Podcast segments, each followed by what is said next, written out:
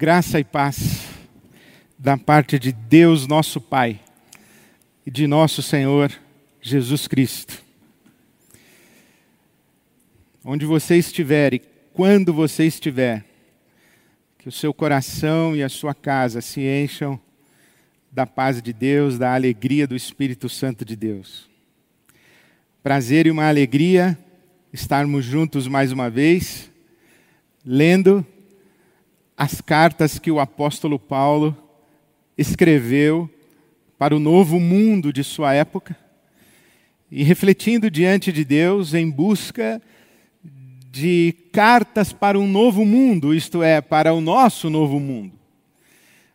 Privilégio ler a palavra de Deus em busca de discernimento de caminhos para nós nos oferecermos a Deus e nos oferecermos ao mundo como cartas vivas escritas pelas mãos de Deus.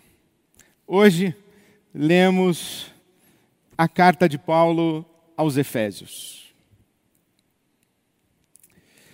Atravessamos a última semana lendo estampadas nas manchetes das primeiras páginas dos jornais do nosso país informações a respeito de um padre acusado de desvio de verbas, de doações dos fiéis de sua igreja e do seu projeto religioso. Informações a respeito de uma pastora evangélica acusada de assassinato. Informações a respeito de um pastor evangélico preso, acusado de desvio de verbas públicas destinadas à saúde em plena pandemia. Um padre, um pastor, uma pastora. Manchetes escandalosas. É sobre isso também que fala a carta de Paulo aos Efésios. Porque essa carta de Paulo aos Efésios, ela pode ser lida a partir de dois eixos. O primeiro eixo é a supremacia de Jesus Cristo. O segundo é a singularidade do povo que com ele se compromete. A supremacia de Jesus e a singularidade do seu povo. O que Paulo está dizendo àquele mundo é que se Jesus revela um Deus diferente, e se Jesus é um Deus diferente, o seu povo também precisa ser singular. Se Jesus é Deus com novidade, o seu povo o povo que com ele se compromete, o povo que, que a ele reconhece como Deus, há que ser um povo completamente distinto de todos os outros povos.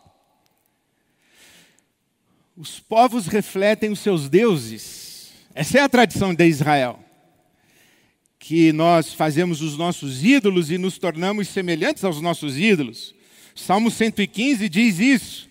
Fazemos ídolos que têm boca, mas não falam, têm olhos, mas não veem, têm mãos, mas não pegam, não apalpam.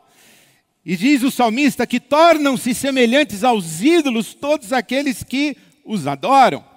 Só que nós nos assemelhamos aos ídolos e de igual maneira devemos nos assemelhar a esse Deus que se revela em Jesus. É isso que o apóstolo Paulo está dizendo aqui na carta aos Efésios. Por isso que no capítulo 4, quando ele faz uma transição, ele diz: portanto, vivam de modo digno desse chamado, dessa vocação, isto é, a supremacia de Jesus em um povo que vive dignamente diante desse Jesus que se revela. A supremacia de Jesus é bem expressa, bem explícita, logo no começo da carta. A carta começa no capítulo 1, no versículo 3, com um hino de exaltação a Deus pelo propósito de Deus. Bendito seja o Deus e Pai de nosso Senhor Jesus Cristo. Louvado seja o nosso Deus e Pai de nosso Senhor Jesus Cristo. Aqui até o versículo 14, 1 de 3 a 14 de Efésios, o apóstolo Paulo recebe, é, repete três vezes a expressão para o louvor da sua glória, para o louvor da sua glória, para o louvor da sua glória. Deus tem um propósito para a sua criação e a expressão desse propósito é para o louvor da sua glória. Por isso Paulo irrompe dizendo: Bendito seja o Deus e Pai de nosso Senhor Jesus Cristo, e ele faz essa bendição, essa louvação a Deus em razão do propósito de Deus. E aqui é importante a gente sublinhar que aqueles que pensam que a relação com Deus é individual, é particular, Deus tem um propósito na sua vida, sim, é verdade, mas a salvação, a experiência de Deus é sempre coletiva. Porque o propósito de Deus, ele é não apenas eterno, porque é estabelecido desde antes da fundação do mundo, antes do tempo, antes do tic-tac, Deus tinha um propósito para a sua criação, então ele é um propósito eterno. Mas ele é todo abrangente. Por quê? Porque o capítulo 1, versículo 10, versículos 9 e 10 dizem o seguinte: que o propósito de Deus é fazer convergir em Cristo Jesus trazer para a unidade em Cristo Jesus, reconciliar todas as coisas em Cristo Jesus, isto é, fazer convergir em Cristo Jesus todas as coisas no céu, na terra, não somente nessa era, mas na que há de vir. Então, o propósito de Deus é todo abrangente, expressões como unidade, convergência, reconciliação, harmonia integrada e integral sob a autoridade de Jesus, são expressões determinantes dessa carta e do propósito de Deus. Por isso é que Paulo vai orar pelos cristãos efésios e vai dizer que o poder de Deus se manifestou levantando Jesus dentre os mortos. E essa foi a máxima expressão do poder de Deus na história, a ressurreição de Jesus. E quando Deus ressuscita Jesus dentre os mortos, Deus dá a Jesus um nome que Paulo diz no capítulo 1, começando ali no versículo 15, mas agora chegando no 19 e 20, um nome acima de todo governo e poder, autoridade e domínio e Deus, ao ressuscitar Jesus dentre os mortos, coloca todas as coisas, todas as coisas sob os pés de Jesus.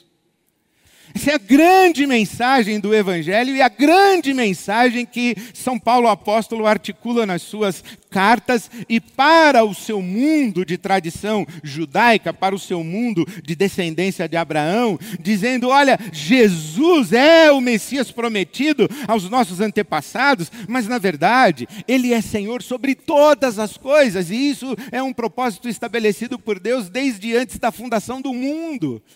Então, o que, o que Paulo está revelando aqui, está descrevendo nessa carta aos Efésios, é a supremacia de Jesus sobre todas as coisas, inclusive, principalmente, sobre todas as vontades.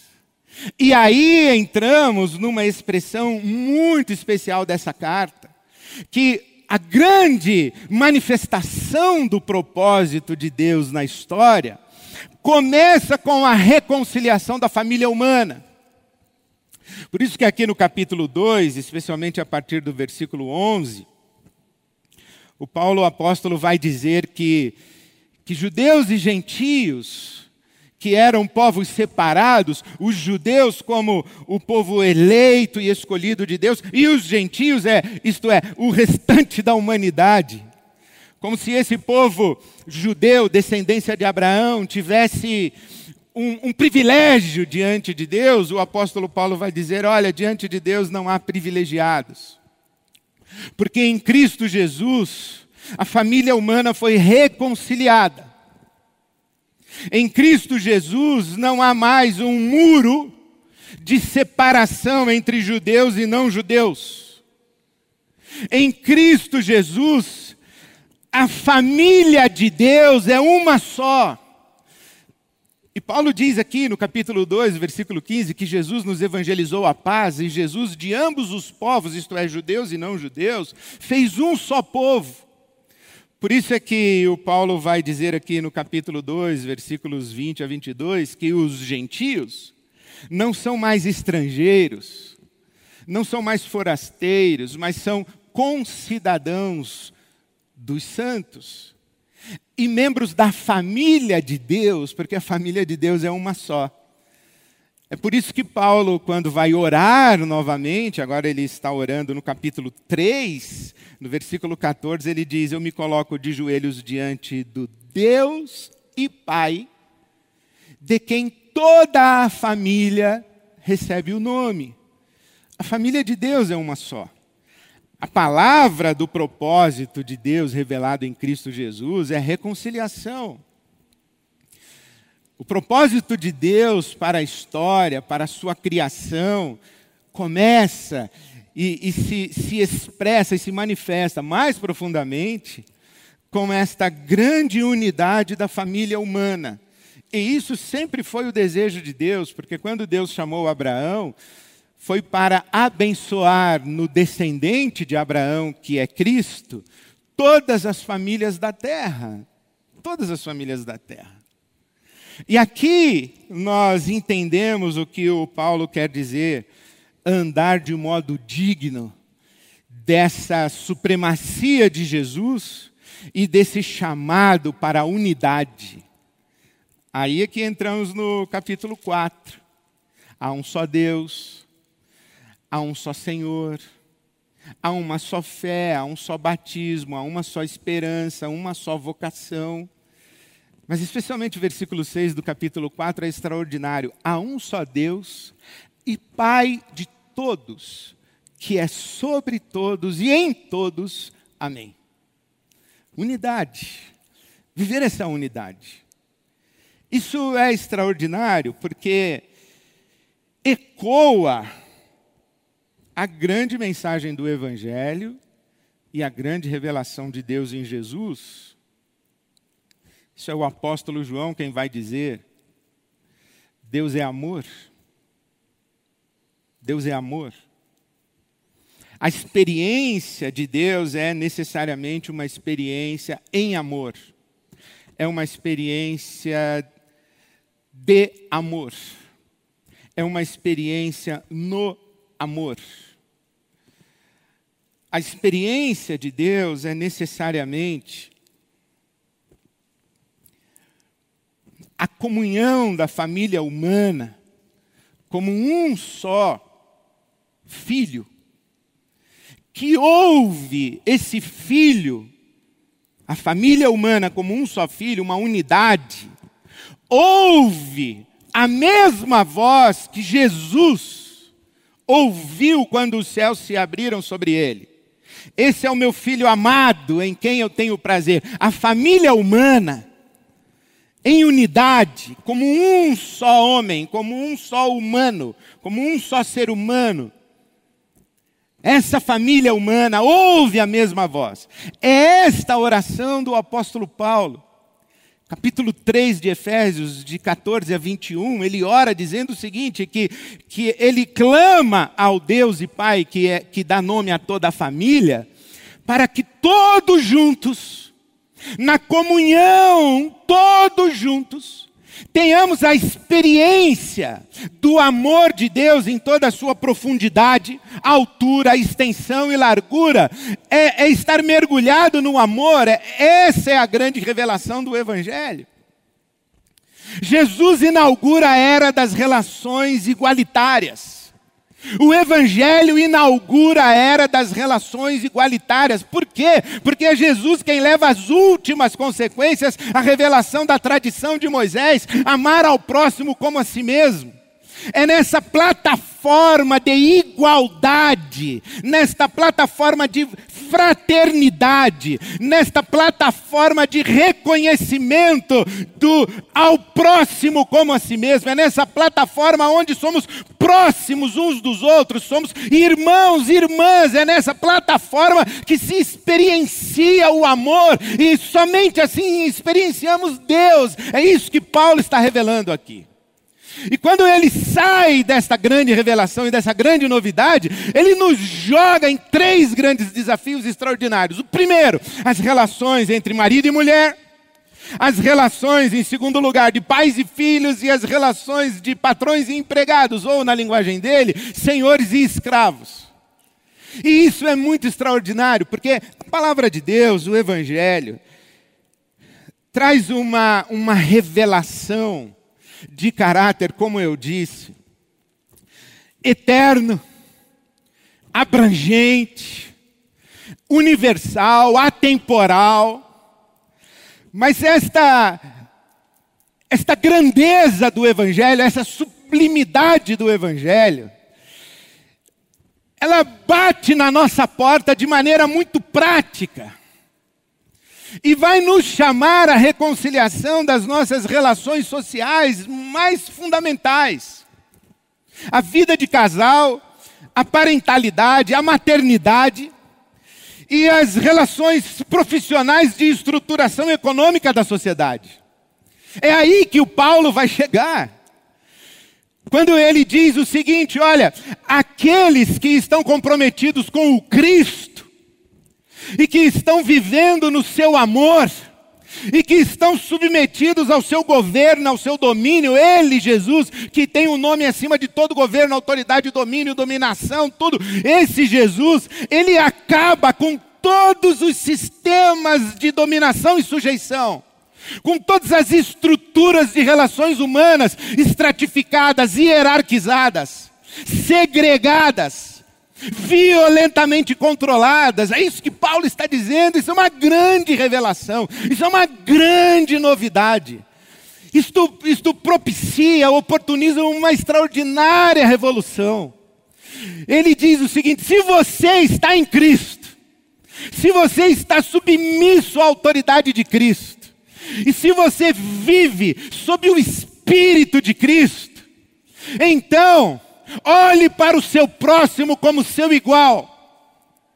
E sujeitem-se uns aos outros. É extraordinário, Efésios capítulo 5, versículo 21, que geralmente é ignorado. Sujeitem-se uns aos outros.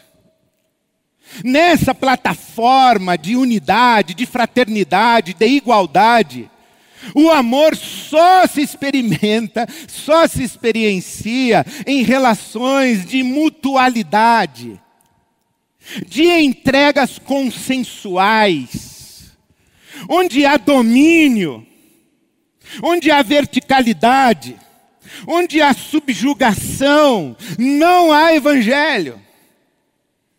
E Paulo vai usar isso para explodir em três grandes re, é, revoluções. Por quê? Queria sublinhar isso para você.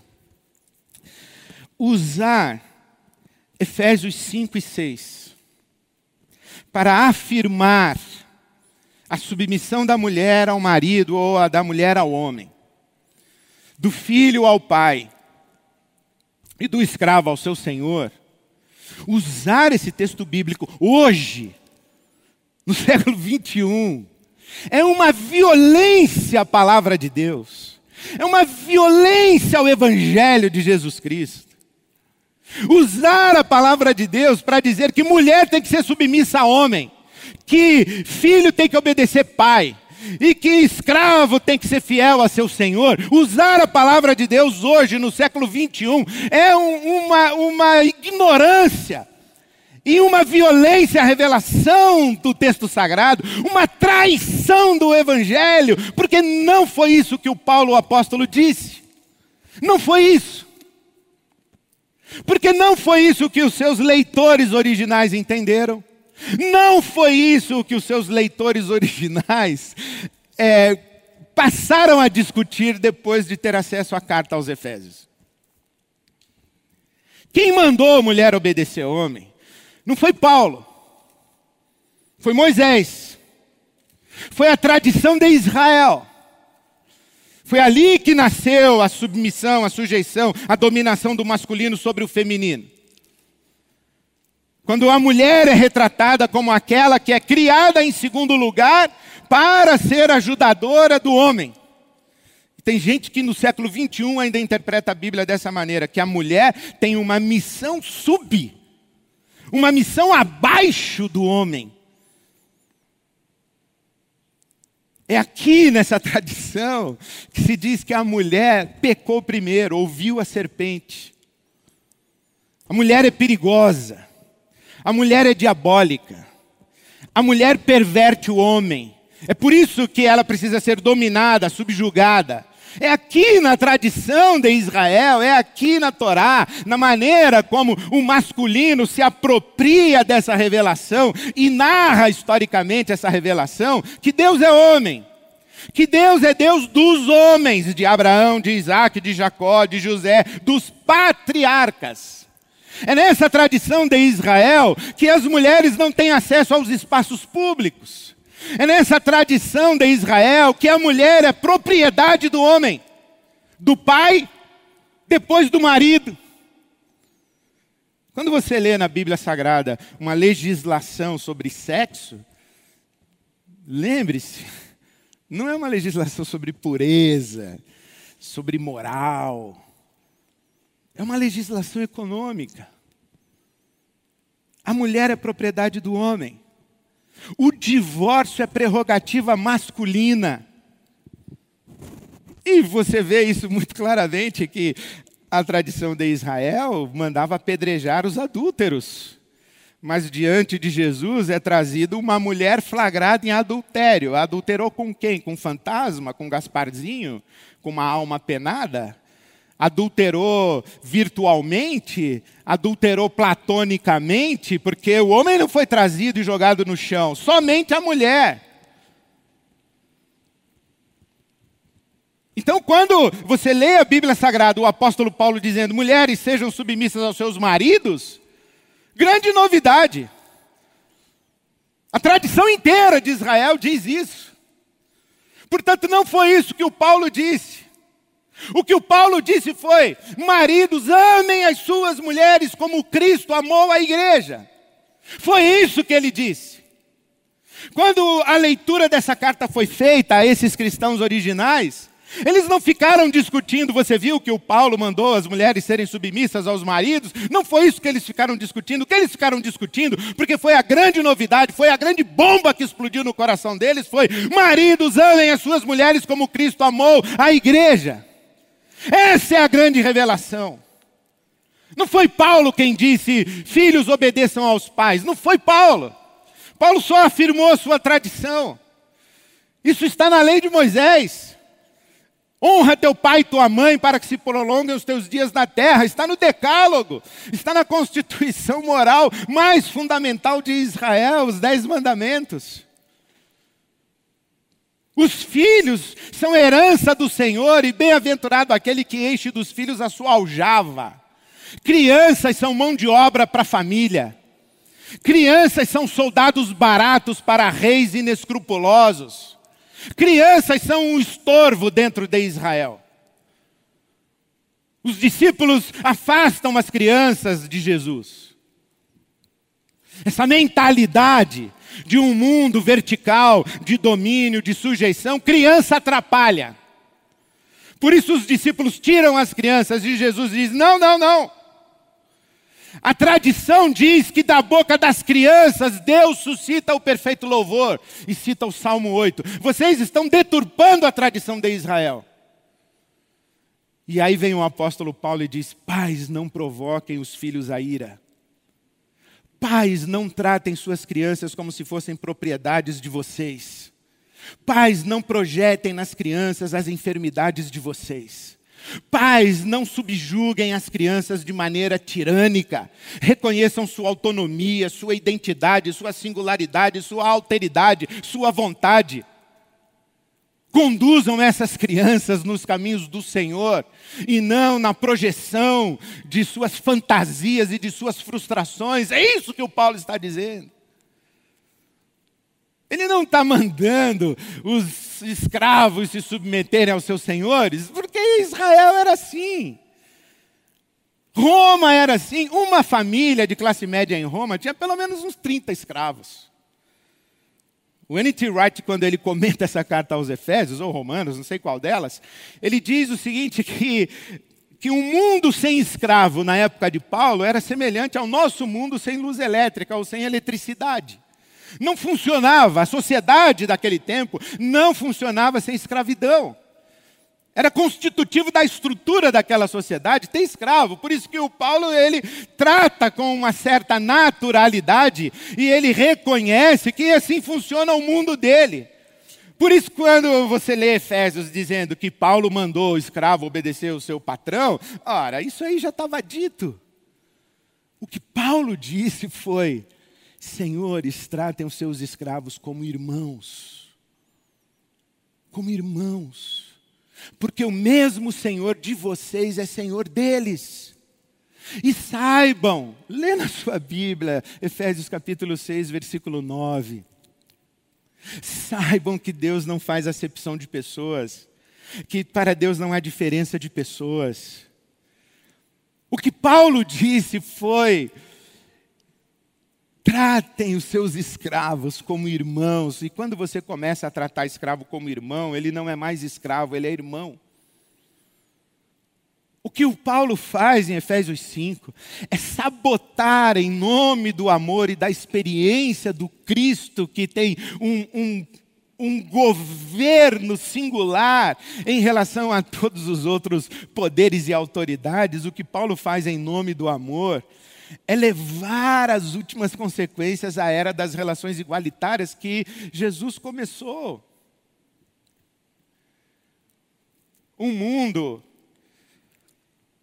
onde as mulheres são propriedade dos homens,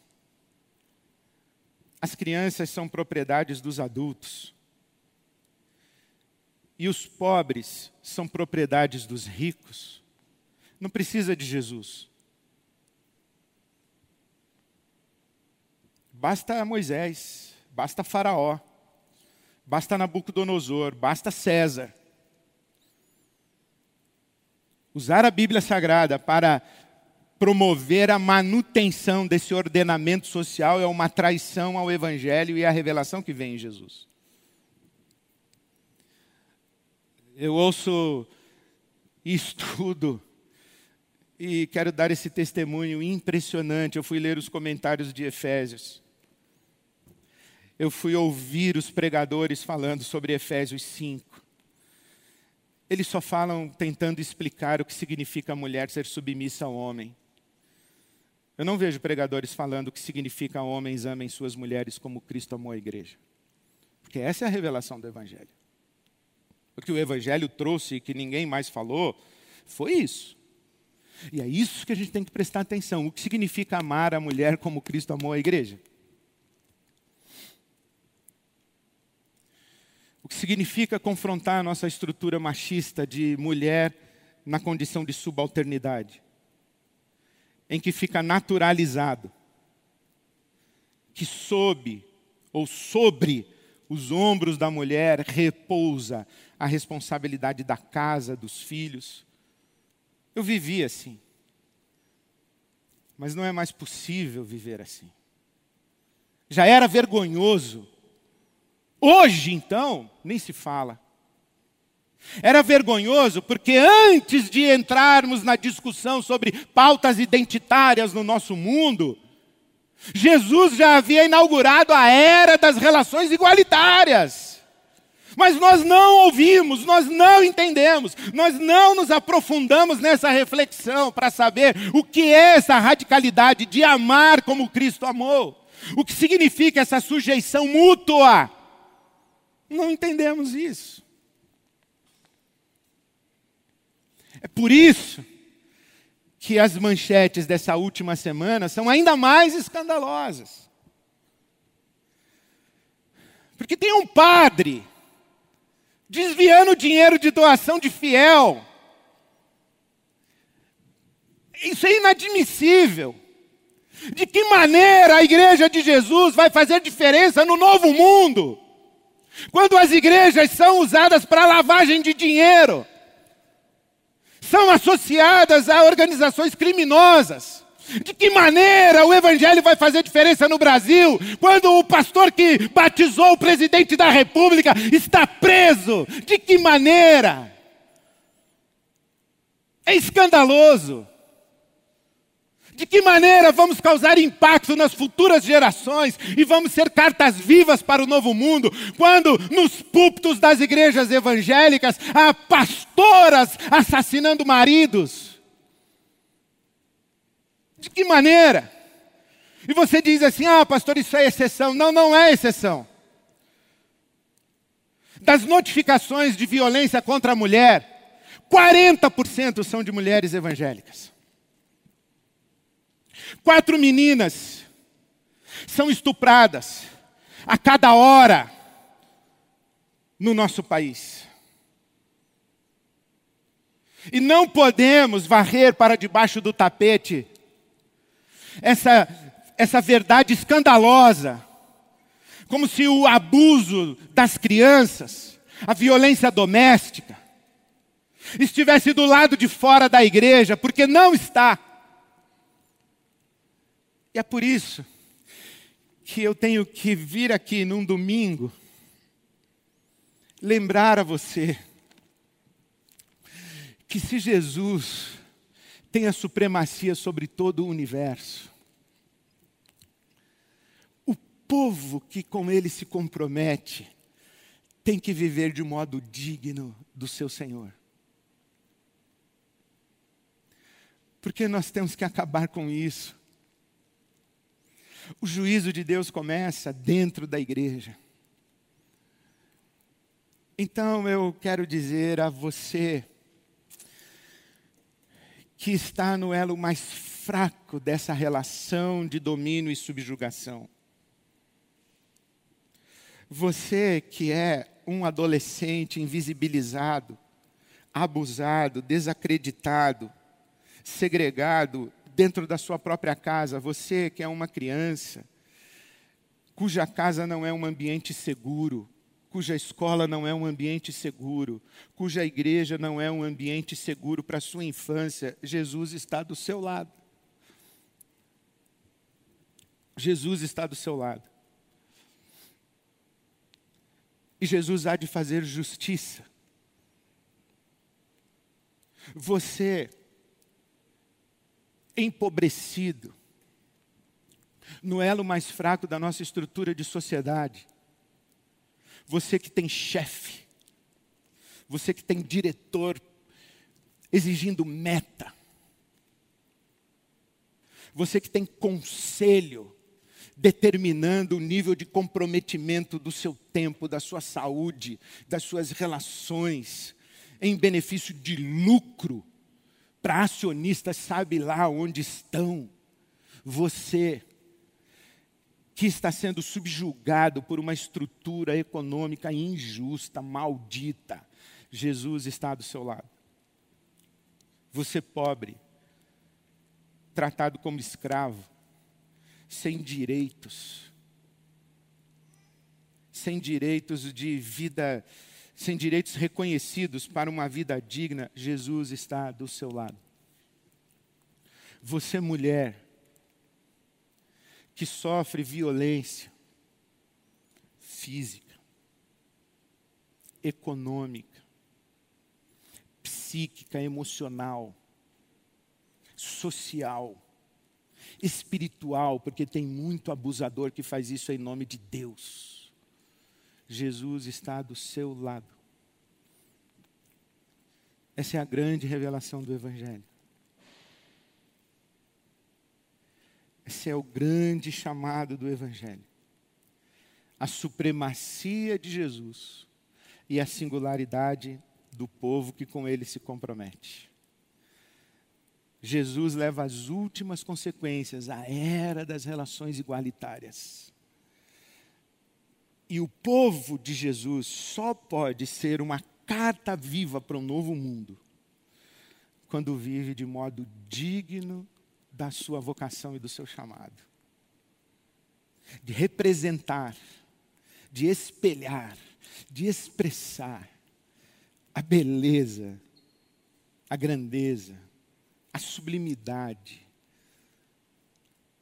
de seu Senhor Jesus Cristo.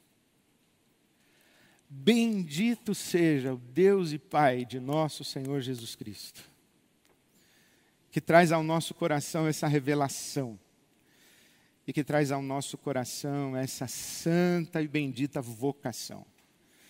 Que o Espírito Santo de Deus visite você, a sua casa, e conduza você num caminho, num caminho de expressão do caráter, do propósito de Deus para toda a sua criação.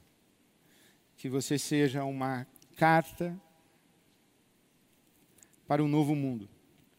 Que o Evangelho seja lido na sua vida, na sua casa, na sua família, na sua relação conjugal, na sua relação de, de, de família, na sua presença ativa na estrutura social e econômica da nossa sociedade, que o Evangelho seja lido, para que o nome do nosso Deus seja em tudo glorificado. Que as nossas vidas sejam para o louvor da Sua glória